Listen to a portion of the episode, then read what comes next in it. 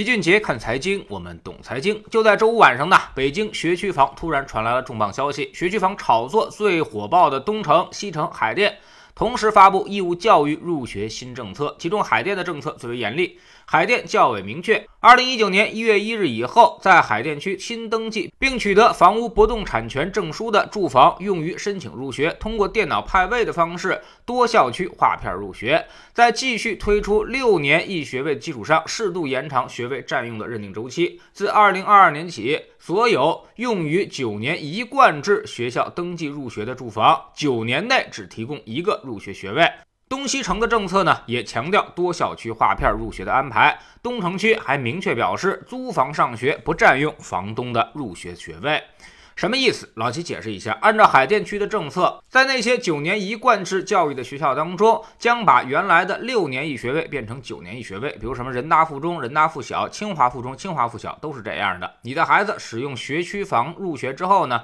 在他初中毕业之前，这个房子将不能再提供学位了。另外，海淀还有规定，明年一月一号以后，户籍且学籍不在海淀区的本市就读小学毕业生，其户口所在地址与法定监护人在京合法房产地址不一致的，申请在海淀区升入初中的，在区内协调解决的最新规定。未来跨区小升初时，需要区内协调解决，不单一的对应某一学校了。注意，这就大大增加了入学的不确定性。区内协调解决，这个水分就非常大了。估计不可能是往好了去解决，一定是往一般的学校进行调剂。所以，即便你买了学区房，未来能上哪个学校，现在也变得十分不确定。那这会引来什么样的一个后果呢？真正的那些刚需把孩子上学看得比什么都重要的那些家长，可能在今年下半年就必须要出手了，赶在新政落地之前，为孩子准备一套有学位的学区房。但是那些没有实际上学需求的，就是跟着瞎起哄炒作学区房的那些人，短期内肯定是要大幅抛售的，因为过了明年学区房的成色将大大下降，所以今年下半年海淀区学区房的成交量必然会大增。但是房价不一定会大涨，因为买的人多，卖的人估计也不少。那么有人问了，真有炒作学区房的吗？还真有，明明孩子都已经上了高中了，甚至有的家里根本就没孩子，但是也要去去买学区房，就是看中学区的稀缺属性，未来能够升值。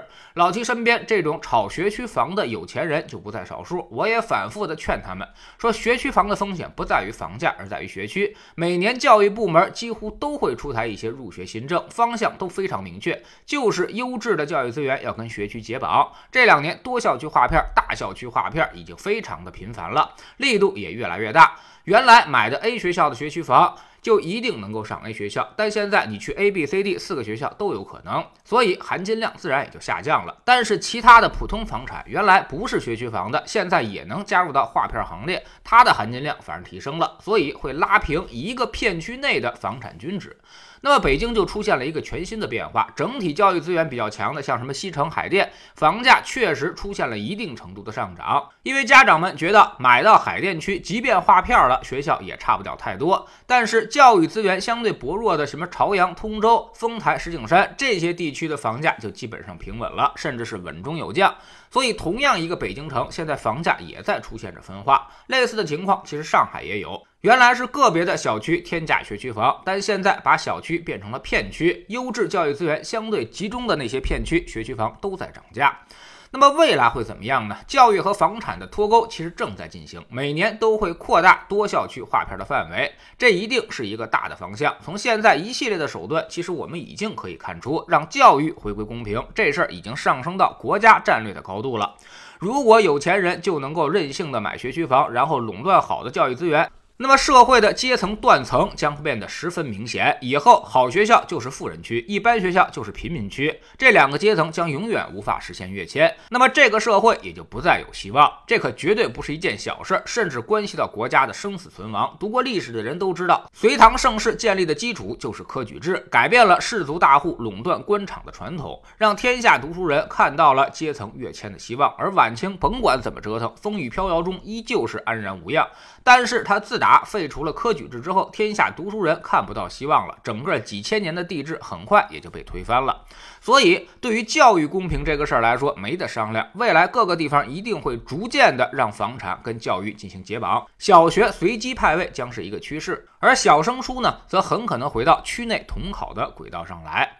所以老齐最后劝告大家：如果你为了孩子上学一掷千金的去买学区房，这个我不拦着，毕竟教育是不可逆的，钱没了可以再赚。孩子最关键的教育阶段，如果错过了，就没有机会重来了。所以我们一直把教育视为买房的刚需条件。如果这样的话，你该买就买，最好是在孩子三四岁的时候进行准备，因为现在政策几乎是一年一变，买早了有巨大的政策变动风险。如果买晚了呢，又怕人家给你划线挡在门口之外，所以这也是一场赌博，赌的就是政策。但为了孩子，还是值得去赌的。你也别总想着孩子上完学，学区房还能再升值，这个未来很难实现了。你就把它当成一种刚性的消费行为即可。至于那些纯粹就是为了炒升值买学区房的人，我劝你还是醒醒吧。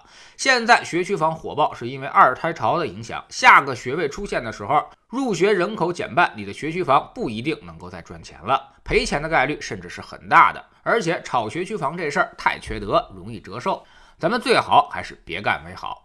其实呢，除了房子投资，还有很多的其他的投资渠道可以赚钱。比如在知识星球秦杰的粉丝群里面，我们给大家介绍的资产配置方案，稳稳的可以获得每年年化百分之八到十二的回报，基本上也是五六年就翻一倍了，不比房子涨得慢。而且稳定的多，你总觉得买房赚得多，那是因为贷款加了杠杆。但是杠杆这个事儿上涨的时候，它可是加速器；不涨或者是下跌的时候，它就变成了催命符。所以你不能把杠杆也算在预期收益之内。未来房价很可能就跑不赢资金成本。乍一看房价好像涨了，但是你却亏掉了很多的钱。我们总说投资没风险，没文化才有风险。学点投资的真本事，从下载知识星球找齐俊杰的粉丝群开始。在这里，我们不但会给你鱼，还会教你捕鱼的技巧。新进来的朋友可以先看《星球置顶三》，我们之前讲过的重要内容和几个低风险但收益很高的资产配置方案都在这里面。在知星球老齐的读书圈里，我们正在为大家带来《塔木德》这本书。昨天我们说到了，在犹太人眼中，时间呢就是财富，要想赚大钱，就要想方设法的占用别人的时间，让别人花时间为你来创造财富。所以，你对于时间的态度，就注定了你的阶层。穷人总觉得有大把时间可以挥霍，而富人呢，总习惯于花钱雇佣别人，买更多的时间可用。下载知识星球，找老齐的读书圈，每天十分钟语音，一年为您带来五十本财经类书籍的精读和精讲。您现在加入之前讲过的近两百本书，全都可以在星球读书圈的置顶二找到快速链接，方便您收听收看。读书圈学习读万卷书，粉丝群实践行万里路，各自独立运营也单独付费，千万不要走错了。苹果用户呢，请到老齐的读书圈同名公众号里面扫描二维码加入，三天之内不满意，可以在星球 PP 的右上角自己全额退款，欢迎过来体验一下。